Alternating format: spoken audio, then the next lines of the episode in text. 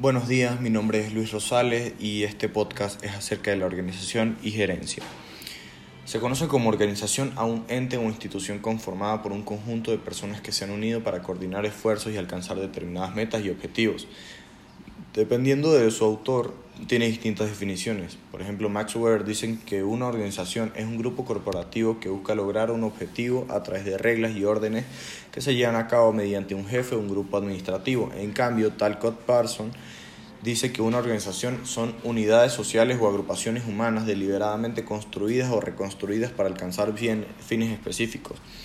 Una organización se, se caracteriza por los siguientes factores es una institución social, está deliberadamente planeada, se centra en objetivos concretos, cuenta con uno o más centros de autoridad o poder, conforma un sistema de actividades, tiene diversos niveles de complejidad, está constituida a través de una estructura organizacional, etc.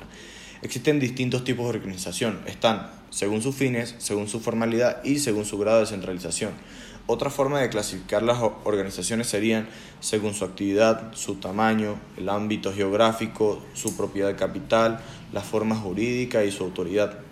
La importancia de una organización es que estas son de gran relevancia tanto para el grupo que la constituye como para la sociedad. A nivel social, las organizaciones generan empleo, elaboran productos, satisfacen necesidades, transmiten conocimientos y cultura, distribuyen los recursos, entre otros, por lo que son elementos necesarios para la civilización. Además, estas permiten la vinculación entre individuos y contribuyen para alcanzar fines individuales y colectivos.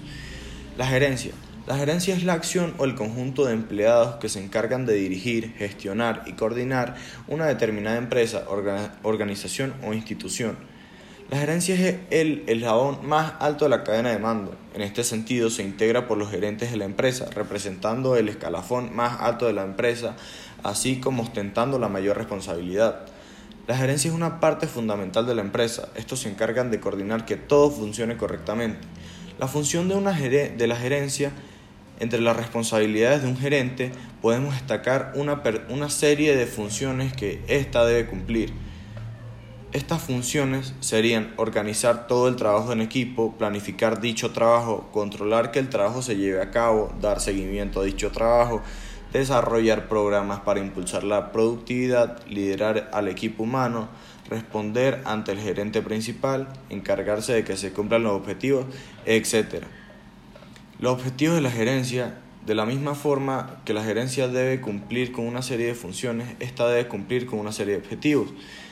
En este sentido, los objetivos pueden ser muy distintos dependiendo de la empresa a la que hagamos referencia. No obstante, existe una serie de objetivos comunes que podrían considerarse válidos para toda empresa, como conseguir que se cumplan los objetivos colectivos, tener un motivo, eh, un equipo motivado y contento por su trabajo, sacar el trabajo de forma excelente, cohesionar el equipo, conseguir un impulso de la productividad laboral, conseguir ser el líder del equipo, reducir los costos de la empresa progresivamente e incrementar la eficiencia y efectividad del mismo equipo.